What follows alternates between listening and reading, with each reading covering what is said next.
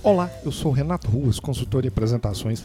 Bem-vindos ao podcast Prezecast da série Apresentações Eficientes. Se preparar apresentações faz parte da sua rotina de trabalho, do seu dia a dia, não deixe de ver dicas no meu site na seção Conhecimento www.rectapreze.com.br.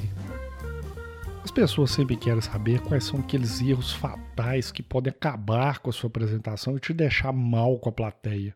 Eu poderia, por exemplo, fazer uma analogia com aqueles sete pecados capitais, aquele da gula, da inveja, da avareza, enfim. Porém, a má notícia é que em apresentações os erros que podem te derrubar são muito mais do que sete. Você pode até ter uma ideia muito legal para apresentar, ter se preparado bem, ter gastado um tempo preparando os slides, mas alguns detalhes podem te derrubar e te deixar muito mal e acabar com a sua apresentação ou passar uma mensagem muito errada, enfim, fazer com que a apresentação seja um fracasso. Como não dá para falar de todos os erros de uma só vez, eu vou fazer uma série e vou voltar sempre nesse assunto. Nesse episódio específico, eu vou falar sobre erros muito comuns relacionados às fontes, o tipo de letra que você escolhe para sua apresentação e como você aplica o texto na sua apresentação. O primeiro erro é usar fontes muito pequenas na sua apresentação. Aí as pessoas que estão sentadas um pouco mais afastadas da tela ficam lá se esforçando, apertando os olhos para poder tentar entender o que está escrito e muitas vezes vão deixar você falando sozinho porque vão estar tentando interpretar o que está escrito no slide.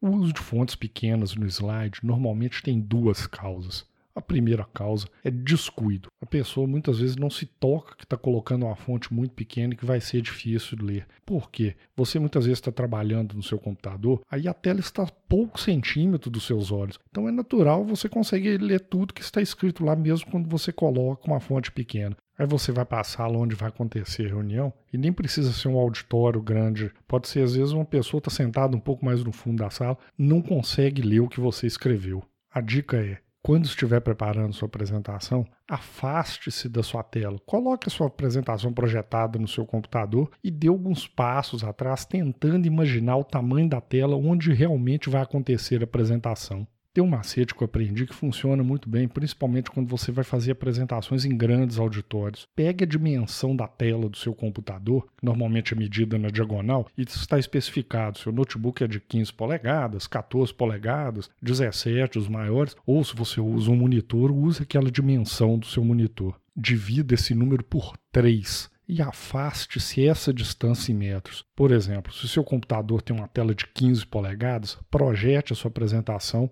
divida 15 por 3, que vai dar 5. Afaste-se uns 4 ou 5 metros da tela e avalie se você está conseguindo ler tudo. Se não está, quer dizer que você precisa aumentar o tamanho da sua fonte. A segunda causa do uso de fontes pequenas é o excesso de conteúdo no seu slide. E esse conteúdo pode ser texto, a hora que você precisa colocar muito texto, escrever coisa demais, e você é obrigado a reduzir a sua fonte para que ela caiba no seu slide, ou pode ser também excesso de conteúdo. Seus gráficos, seus diagramas estão ocupando espaço demais no slide, você precisa colocar algum texto, vai acabar faltando espaço e você acaba reduzindo a fonte, dificultando a vida da plateia. A dica no caso do texto é lembrar do seguinte: se você está fazendo uma apresentação presencial, isto é, você está lá na sala e vai conduzir todo o material, você não precisa usar textos completos, você não precisa usar sentenças com sujeito, predicado e verbo, escrever o seu conteúdo todo, porque você está lá apresentando. Então você pode se pegar, por exemplo, apenas as palavras-chave de cada tópico e lembrando que uma imagem vale mais do que mil palavras, muitas vezes conteúdo de texto pode ser substituído por uma imagem ou por ícones, e você complementa com seu discurso o conteúdo.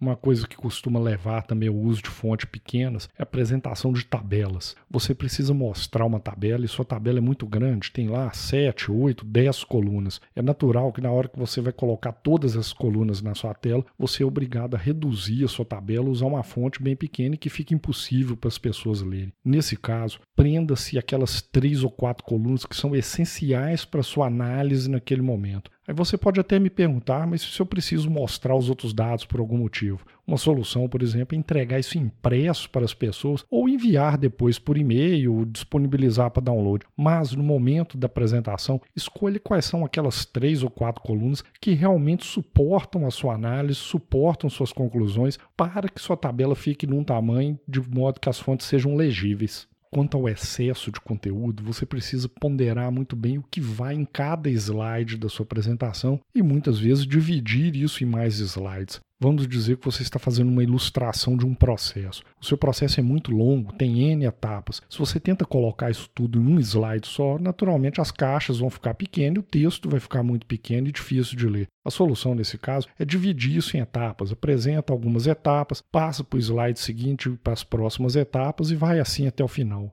Um erro muito comum das pessoas é tentar juntar dois slides em um para reduzir uma apresentação. Isso é uma grande bobagem, porque o que importa no tempo da apresentação não é o número de slides, mas sim a quantidade de conteúdo que você precisa passar. Então é sempre mais prudente você dividir o seu conteúdo em mais slides para que sobre espaço você consiga fazer um melhor uso, colocar suas ilustrações, seus gráficos e tenha espaço para poder colocar suas fontes com tamanho adequado. O segundo erro muito comum quando se fala de fontes é a questão de contraste, isto é, a relação entre a cor da sua fonte e o fundo do seu slide. Pode parecer uma coisa óbvia, mas muitas vezes as pessoas não se atentam ao contraste. Coloca, por exemplo, um slide com fundo claro, uma fonte muito clarinha que fica muito difícil de ler. Ou ao contrário, você está usando um slide com fundo escuro, qualquer fonte mais escura que você colocar vai ser difícil de ler. Então a dica é: muita atenção, aplique o seu texto, afaste-se da sua tela e veja o resultado, porque a distância também vai influenciar a percepção de contraste.